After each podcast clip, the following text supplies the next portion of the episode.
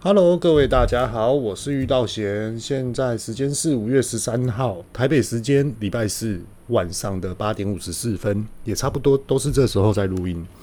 呃，今天想要来跟大家聊一下，就是有关于在事业上面啊，诶，我们都很用心的再去计划，甚至于很谨慎的来去看一下下一个节奏，或是它的步调的一些的布局，还有一些的程序。可是呢，有时候我们就会很忙，又或者是说一大堆的事情，又或者是交办的工作事项会有所的卡住。那反倒就是说，诶，这样的程序它会阻碍了我们，可是变成是一种自我学习、成长，还有一些的处理事情啊、沟通事情啊，还有面对处理的这种的呃积极度的一种的享受，真的是享受。可是。话说回来，我相信呢，会听我的 Podcast 的听众朋友们，一定都会去想着，就说，嗯，我们都很细心的再去做事业上的规划，或是人生上的规划，又或者是说很多小细节的一些的布局，甚至于我们在经商的过程中呢，很浓很会的习惯性的容易的去精算。OK，可是呢，在这边想要呼吁各位大家，这是我今天所看到的。那等等呢，也会慢慢的跟大家分享。那我是觉得这件事情是非常非常严重的。很多人呢，呃，我们在从商，我们在工作，又或者是我们在事业上面，往往都会遇到什么样的事情呢？就是我们在生活过程中忽略了居安思危，反而在职场上面呢，诶，我们是一个很谨慎的人，又或者是说，我们把小结合诶。眼力很好，眼光很好，或是呃，我们呢观察这种职场上的这种的氛围很敏锐，可是在于生活上面好像就没有这样了。那在这边呢，也是呼吁各位大家一定要懂得去居安思危这部分。我刚刚不小心翻倒了水了。好，那我们继续继续哦。呃，今天遇到的状况是怎样呢？相信各位大家都一定有在看新闻。那如果说没有在看新闻的，一定都会去看一些网络资讯。那大家呢，一定都知道，现在在台湾上的一些的疫情状况呢，属于比较不美丽的一个状况。那是不是呃，比如说现在二级，或是未来的三级，这都 OK。只不过说，我们真的要习惯性的外出戴口罩。那其实各位大家都知道，说，诶，戴口罩，第一个是为了保护自己，第二个也是给予对方尊重。其实这个是非常的有礼貌性的，非常乐观的，非常的合情合理的。我们去戴口罩来去购买东西，又或者是在公共场所上面的一个行为活动。那偏偏我自己吼，个人是身在于台湾的南部，嗯，我不能说南部的水准比较低，又或者是说南部呃的人比较不注重，不能这么说，应该是说南部的人呢比较属于诶。我们个性比较海派，而我们喜欢就是直来直往，又或者是说我们喜欢接触大自然。做人的风格呢，就是很顺其自然的，不做作，不虚假。我相信一定是这样。而且在台南呢，又或者是台南以南呢，很多人的语言都是使用台语来去做一个沟通。那其实在这个的生活文化之下呢，而我们大家都可以互相的去了解，跟一个。呃，互相尊重，又或者是礼貌性的一个对应。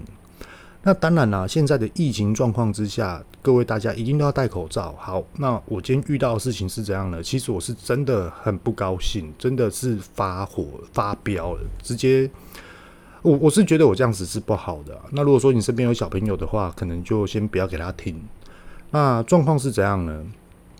我们要去呃 Seven 或是全家在这边买东西。他们在结账门口呢，是不是就有一个排队，距离一公尺的一个脚印的一个贴纸？那各位大家都知道说，诶，疫情都还没有结束，所以说我们结账的时候是不是就要排在这个的位置上面，甚至于方格的这个店家所规划的一个距离的这种的界限？好，可是往往啊，就是有人就已经忽略了，有人就是没有办法去及时的知道说，诶，对，现在疫情。好像比较不乐观，那我们是不是要马上就要回到之前？诶、那种我们对应这种的 COVID-19 的这种的程序跟积极度，还有这种的动作表态这些等等。可是我觉得啊，很多人都忽略了，真的忽略了。而且我觉得那种忽略已经是不能否定说他们的 sense 比较低，不能。也许人家也是一个企业的大老板，也许人家也是一个成功的人士，可是变成是他今天很多的举动都是变成是，你现在的社会上面疫情是这样子，你竟然这样子做，真的很不尊重整个在场的人员。第一个，我在排队，哦，你说前面有人啊，他突然忘记，呃，哦，对，现在要开始这样子的排队了，所以说呢，呃，我忽略这一点，不过这没关系。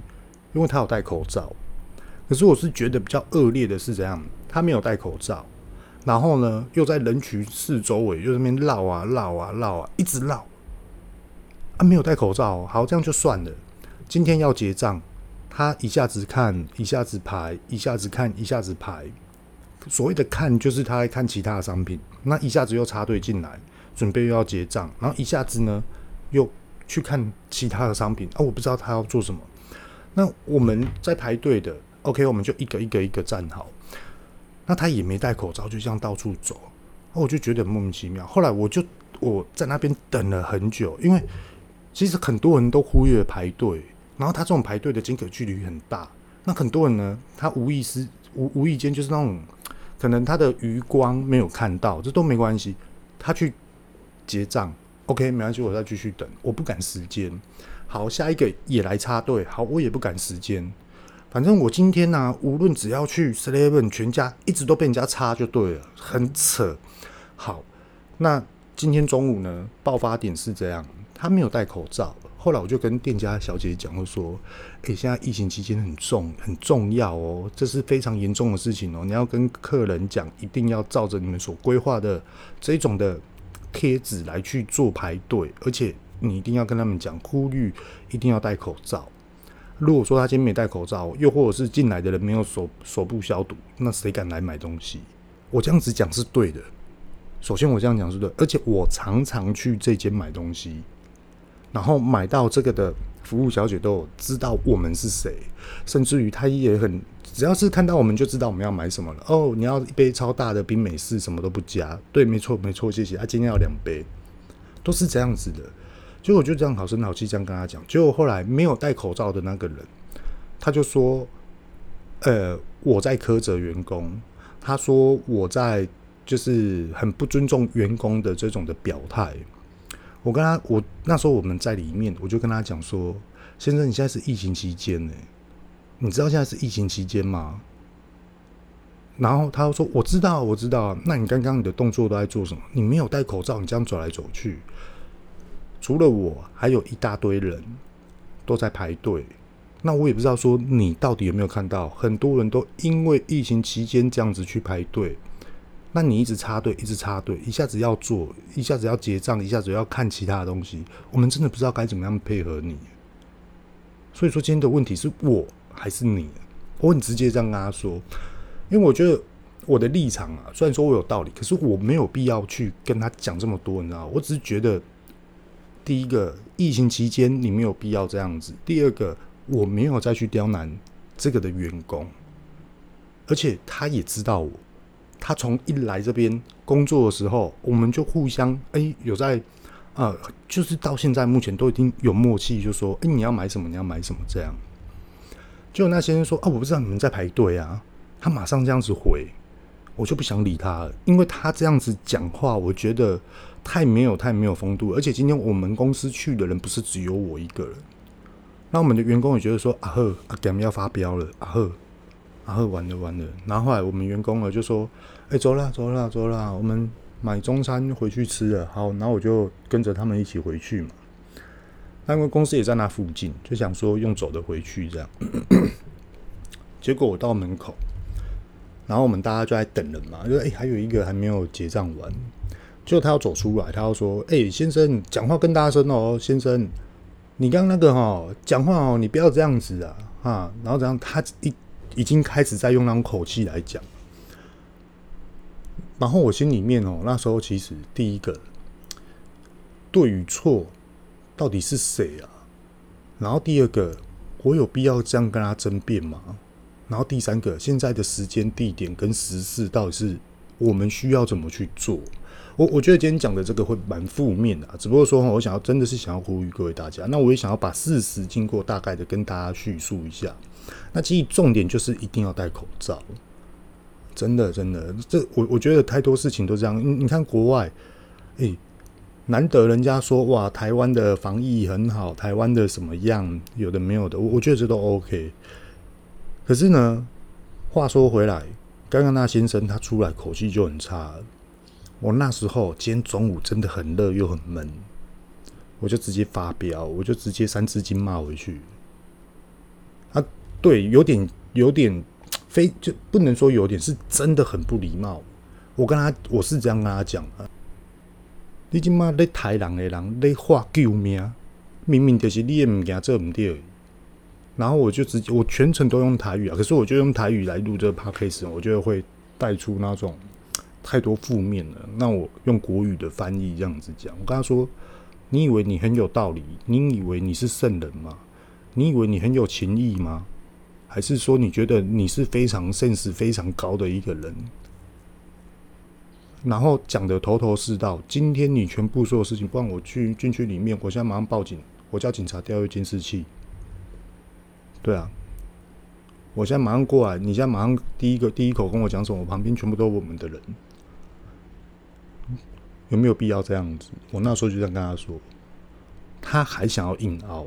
我跟他说，你要讲什么？我跟他说，我就直接这样跟他说。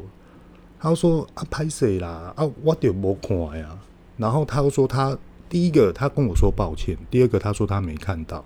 我觉得这两句话都是屁话。啊，我回他，我回他说你把钱金价就罢，你紧张把钱就罢。疫情期间，你做出这种事情，人家全部都符合这种的疫情期间的规定来去生活，会不会不方便？很不方便。可是要不要做？还是要做。那今天不是因为你很聪明，你小聪明，然后你这样，然后你要硬凹，就感觉自己好像是很有学问的人这样硬凹，我没有必要这样。后来我就跟他，我就我像我刚刚所讲的，我就直接这样跟他说，对啊。然后啊，你有没有戴口罩？你先回答我，你有没有戴口罩？你有戴口罩吗？没有啊。啊，你要讲什么？你要讲什么？你没有戴口罩，你的立场就不对。你要讲什么？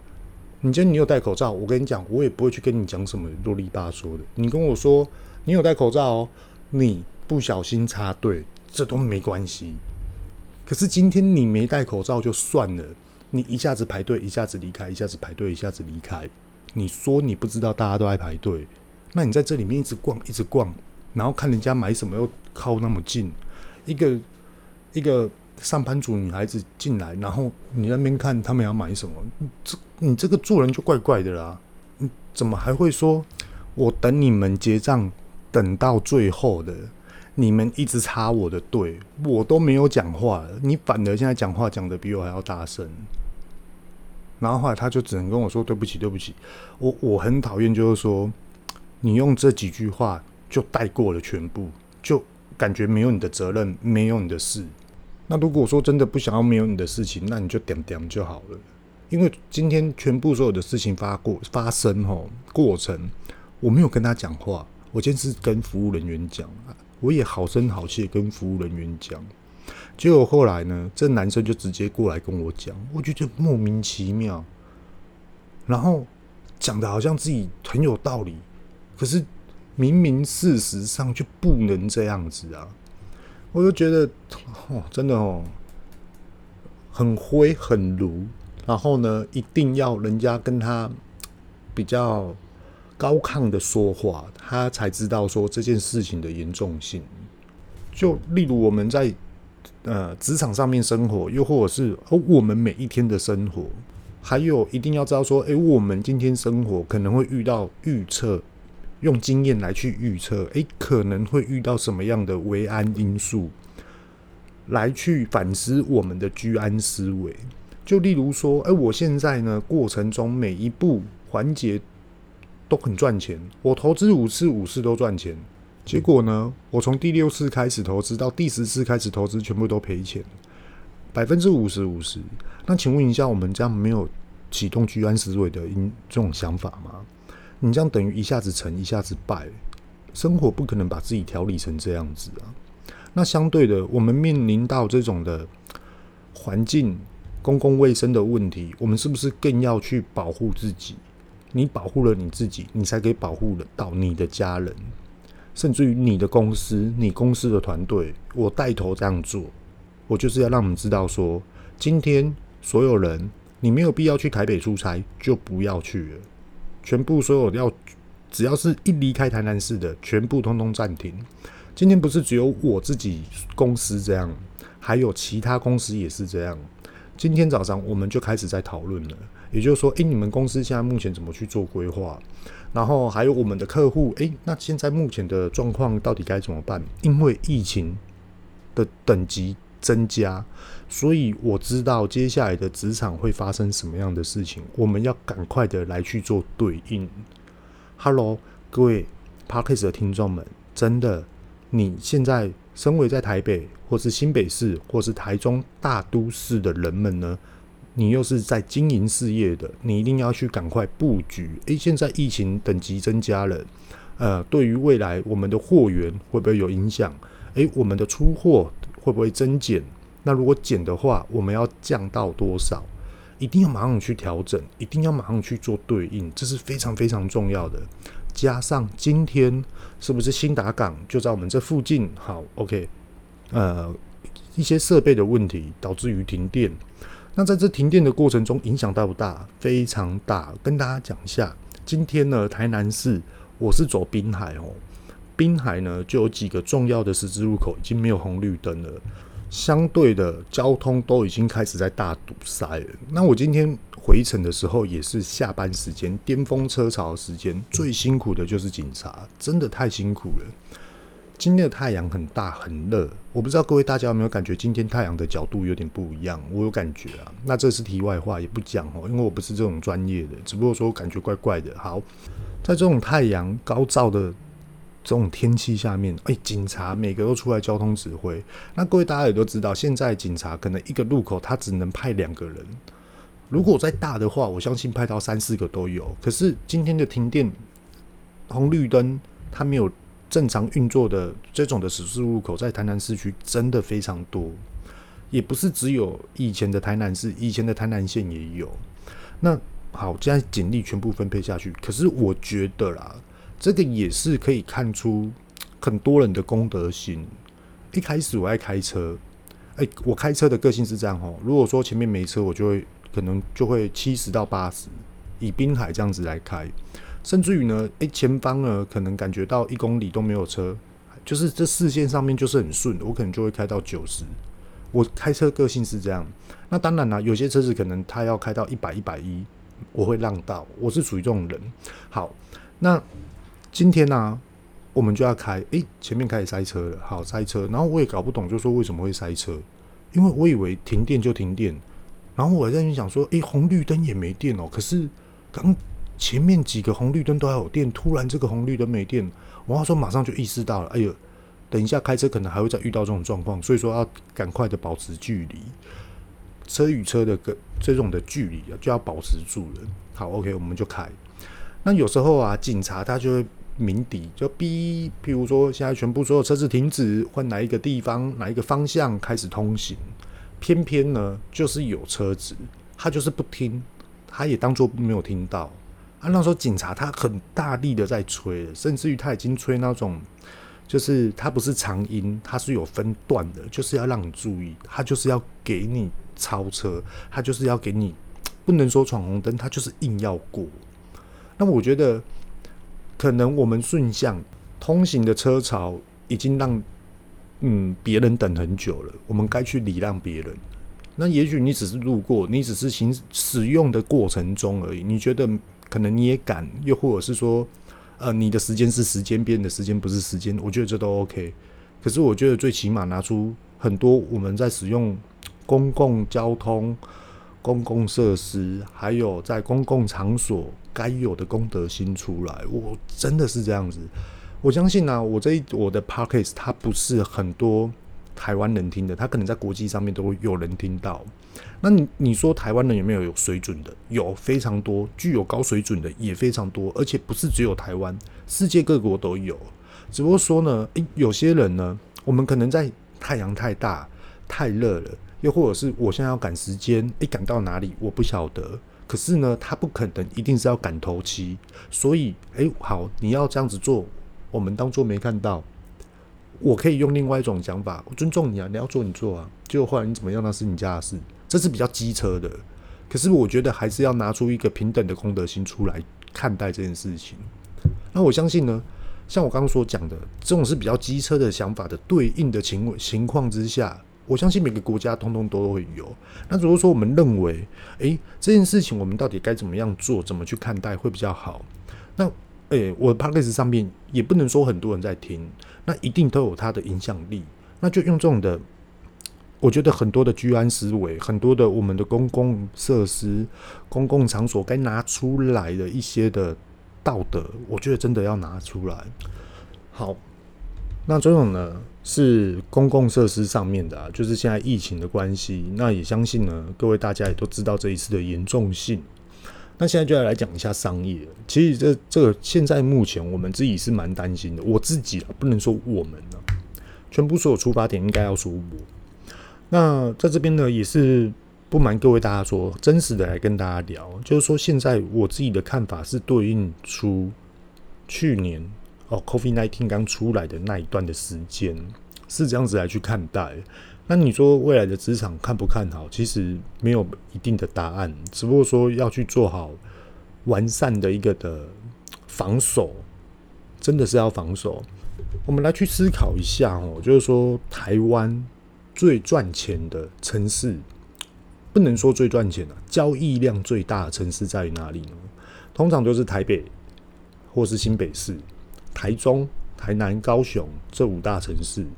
它的交易量会很多，那你说是生活用品、三 C 用品，还是食品、蔬果、每日所用的东西呢？其实都是在各大城市，这是理所当然的。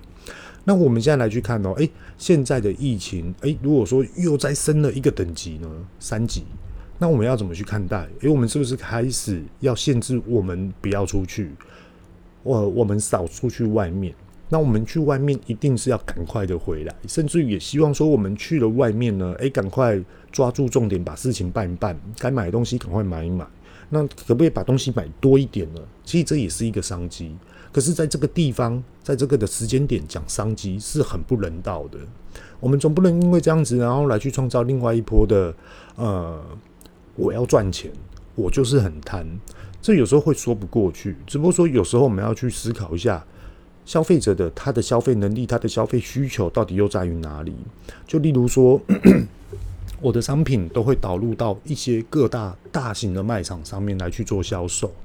那我现在在那边思考，OK，因为我们卖的东西呢，它是属于就是有过做受过认证的，所以说会不会诶、在这些的大城市呢，呃，消费者他会不会买的呃数量会比较多？其实我自己也在观望，那会不会？诶，这一次我出货的量，为了消费者可能会买多，所以说我出大量一点，多一点。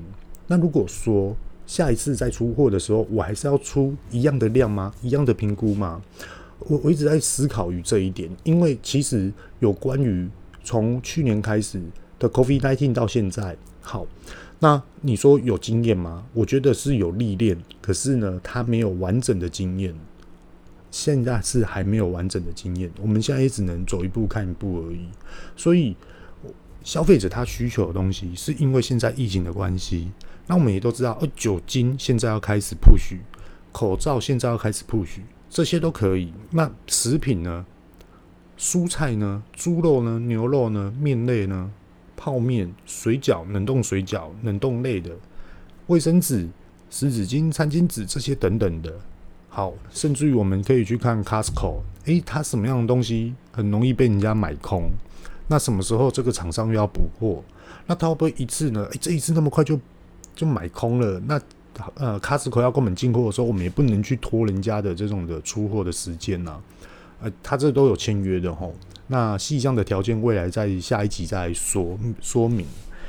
好，那在于这个关键点就变成说，诶，我们的出货量好，Costco 跟我们较多了，较很多，那我们这样子出货给他，可是呢，变成有退货的问题，那我们到底又该怎么样来去看待这个职场呢？所以说，现在这个时间点，今天白天的时候，我就一直开始在对应这一类的我的顾客。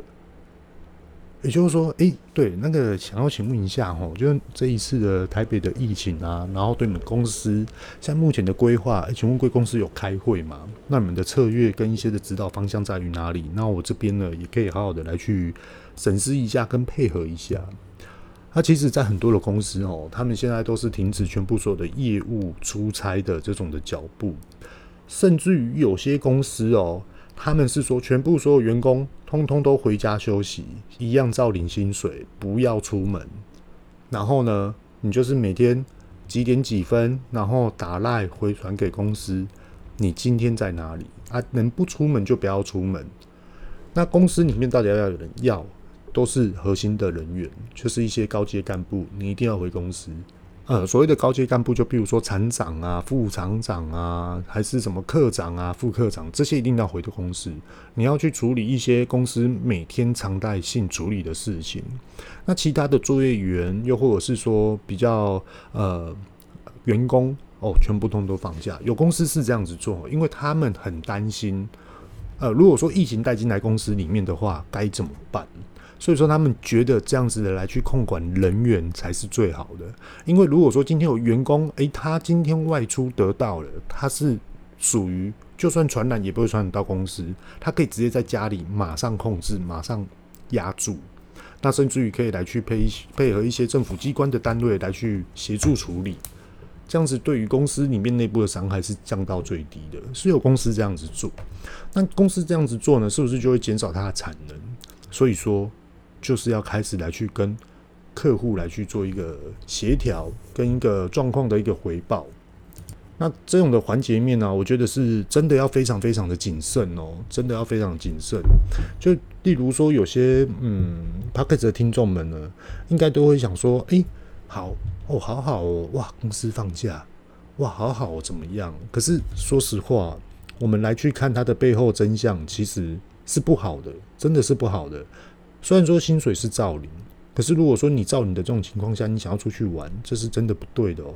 就例如说去年的时候，那时候疫情刚开始，然后很多的国家就开始打优惠，政府呢都一直说不要出国，不要出国，偏偏就是想要出国。然后后来回到台湾之后，其实在网络上面啊都被人家公干，所以说不要去做这件事情。如果说你喜欢探险，你可以约家人直接去深山去露营。去踏草、走村，去感觉一下大自然，我我觉得这还可以。那如果说哇，公司明天放假，走，我们去哪里喝酒，怎么样？这些之类的，我是觉得没有必要这样子。好好的保护自己，我觉得路还很长，所以居安思危这个部分啊，嗯，真的要特别特别的去思考一下。好，那我们今天呢，开始正入话题哦。今天想要来跟大家聊，就是我觉得最近有很多人一直在思考这件事情，就是诶，我现在的工作我也想要创业，可是我不想要离开我现在该有的工作，也就是说我不离职，可是我又想要创业。那也或许会有人的状况是这样子的，这个是回复呃 Podcast 听众的。这种 email 的回复的内容，有些人呢，他就会想说：“哎、我不想要离职。哎、我我哥哥、我姐姐，他就爱创业，他还开餐厅。但我，我也在想说，我不离职的情况之下，我如何帮助我的家人在创业的这个过程中呢？哎、我可以把他业绩提升，又或者是说我可以帮助他有效的缩短的，哎、让生意更好。”相信呢，有些 Podcast 的听众们呢，也应该非常的对于这个话题啊，对于这种的感受跟规划，非常的感兴趣。那在这边呢，跟大家聊一下，就说，呃，假设说我想要创业，我们先来讲一个，嗯，比较实在的一个的一个商品类别。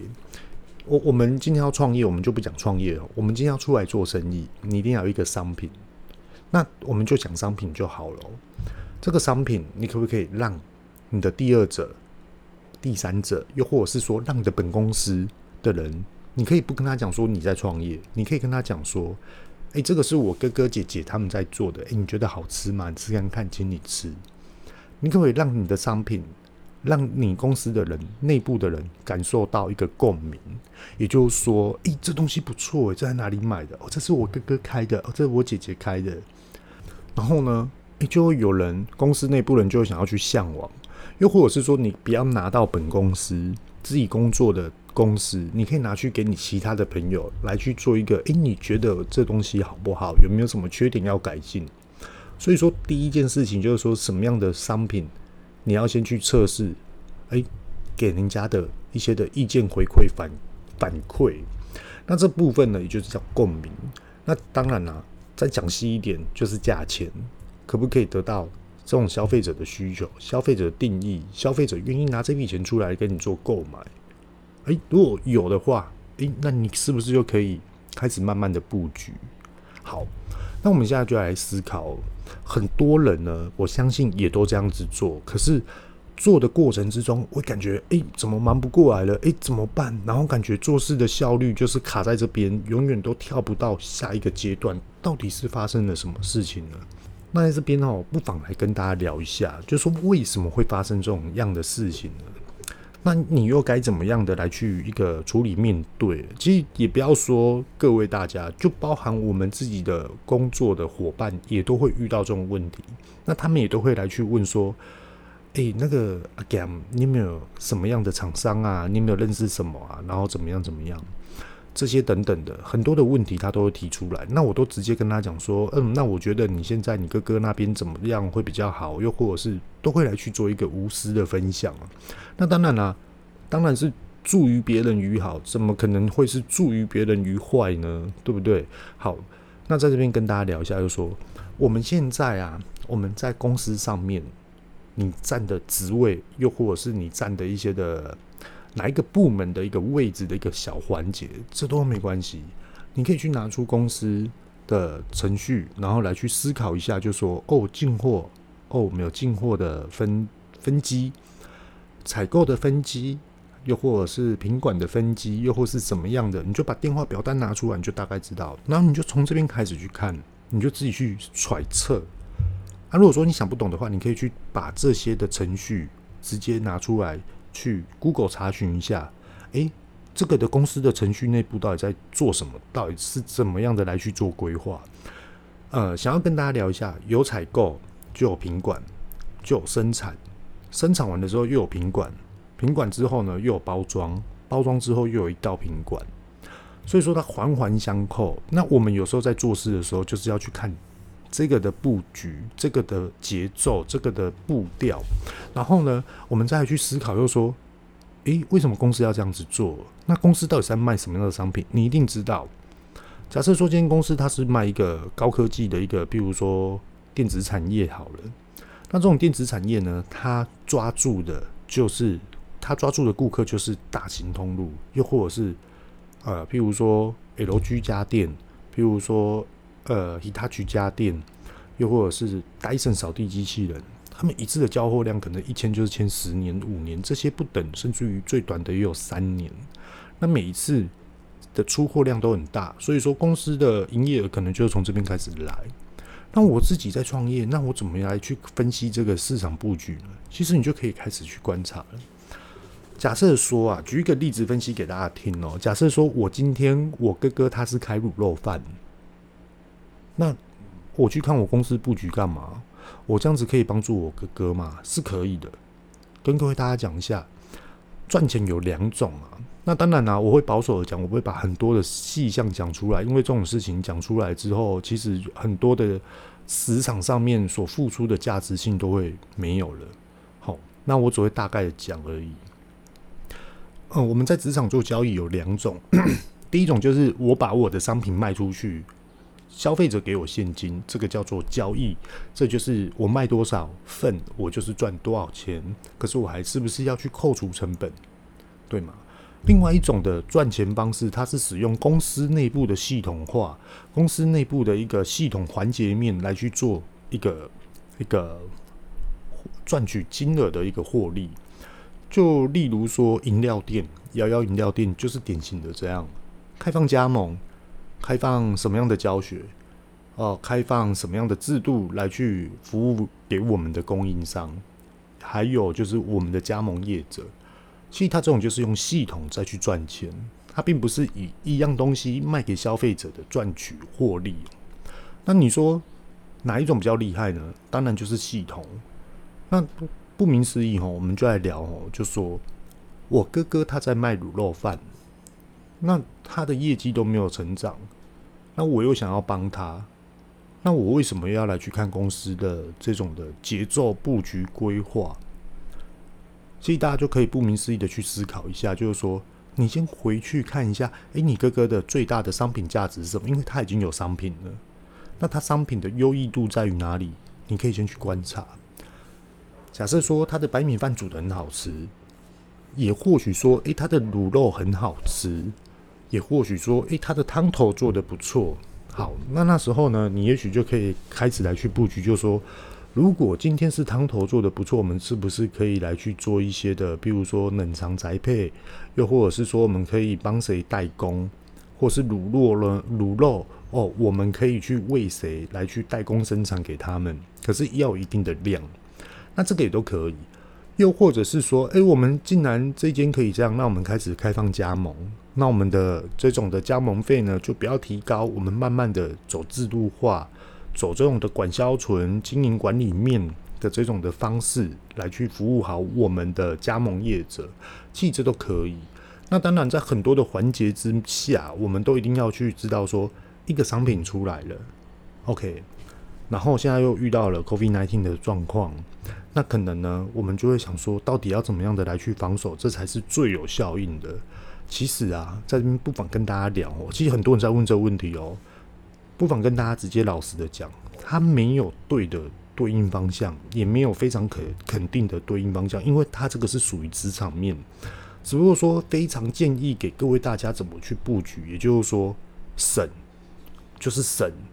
叫货量不要较多，我是说食材成本，又或者是你现在接下来的成本是什么？先不要较多。在去年的时候，我有在 Podcast 上面有聊到一个部分哦，呃，回顾给大家听一下，那时候状况是这样。嗯，我们有一个朋友，然后他原本是在做一些保养品之类的一些的原物料的商品。那那时候呢，COVID-19 已经爆发了。他那时候的厂房盖了三亿，三亿有去盖这个公司。他的公司大小格局啊，不输南科的厂房，差不多都是一样同等的规，就是这种的规定啊，这种的格局，这种的布局。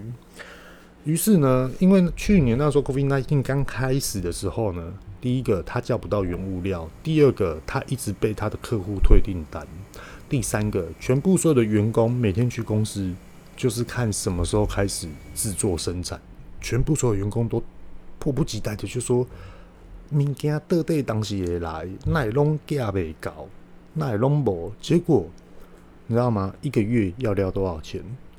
两个月了，三个月了，四个月了，五个月了。当时我那朋友他们压力很大，非常大，诶、旗下几百个员工要养，然后呢，采购科就一直来去跟对方谈，然后又不能出国，然后国外那时候大陆那边又很疫情很严重，又封城什么样的之类的一些的状况，哇，他们那时候真的很紧张。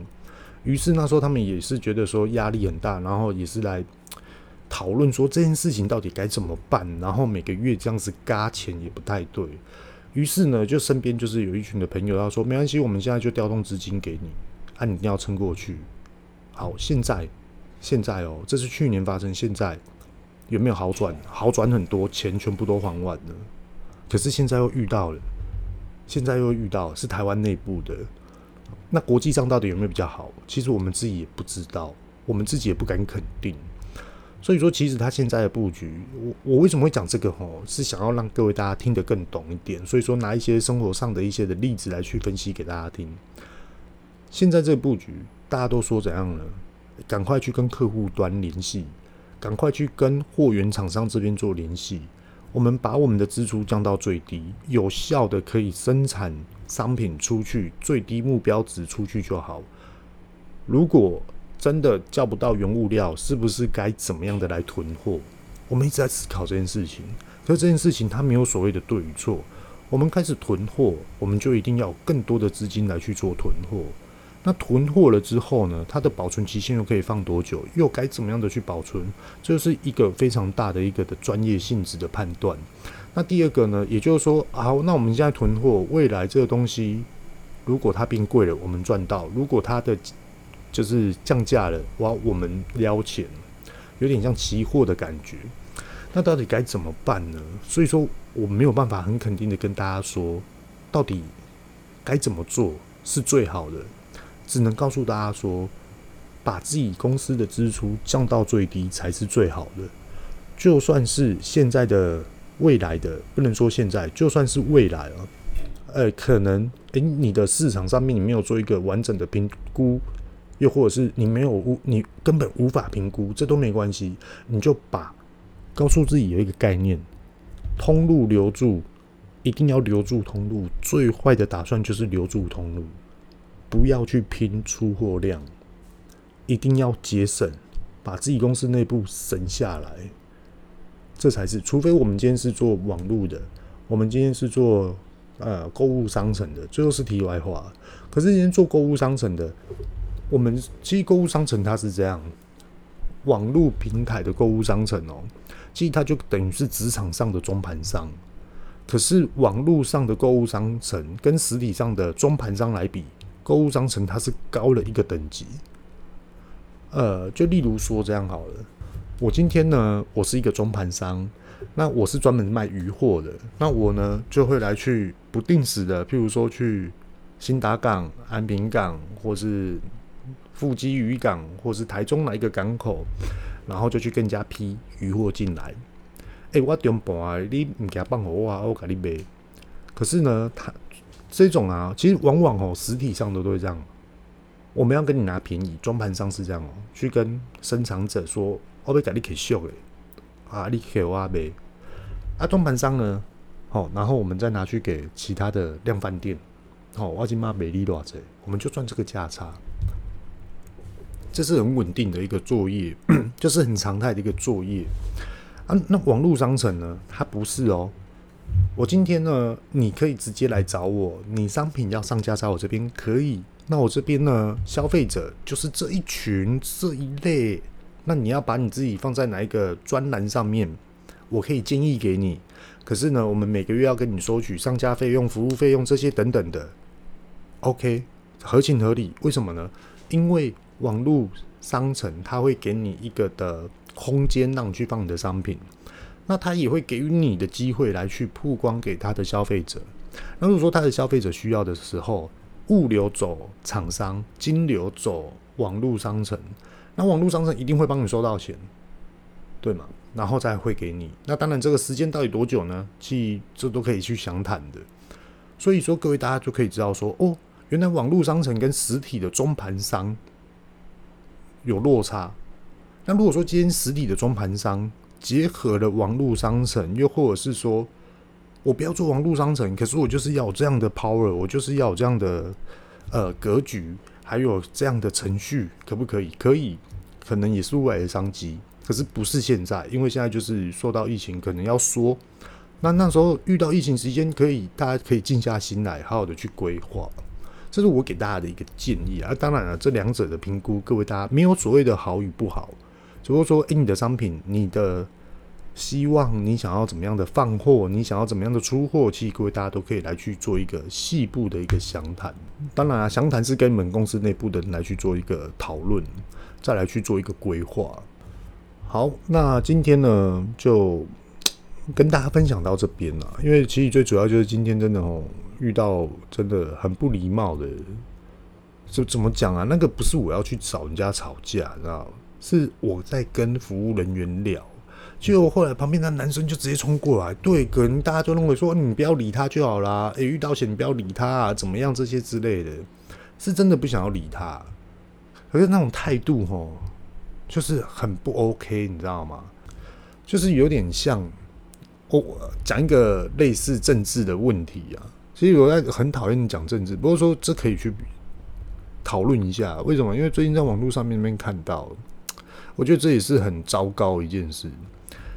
现在呢，疫情这样子，然后很多人呢都说啊，陈时中没做好，怎么样？怎么样？好，我们现在去看一个网络商城的一个购物平台，这个的创办人自己出来也有经营 YouTube，他就自己又出来又说啊，那个什么民进党没有怎么样啊，民进党这样做对啊，然后什么国民党怎么样啊，然后现在可能又说什么政党出来讲什么在野党怎么样，又或者是说执政党说在野党怎么样，我觉得这些都很无聊。那我们来去看这个网络商城的平台，我我觉得这样子真的很无聊，很没有。你到底是要为了什么事情而去肯定于你自己？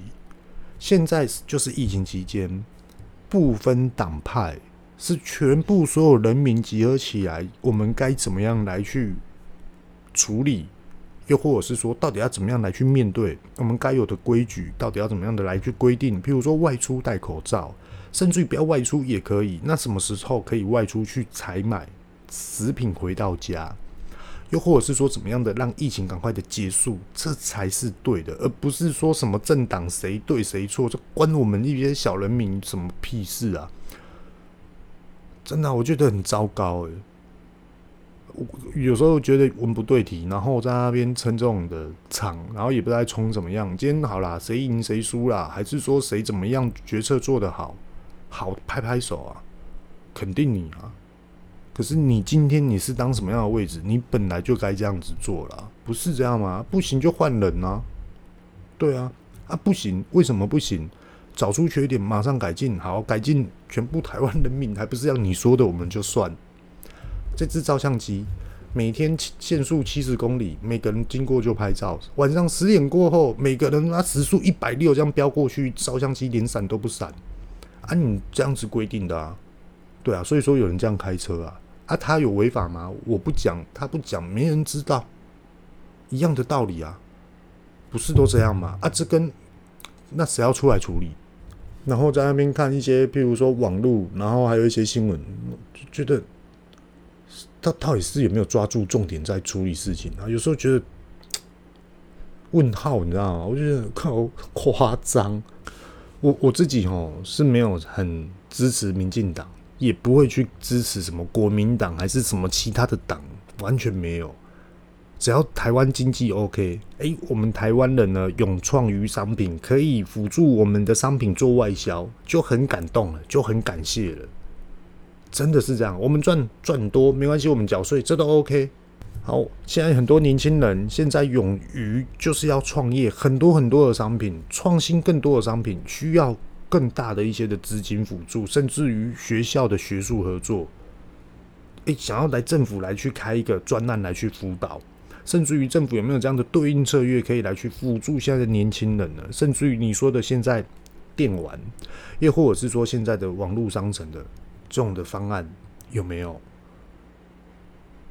这是。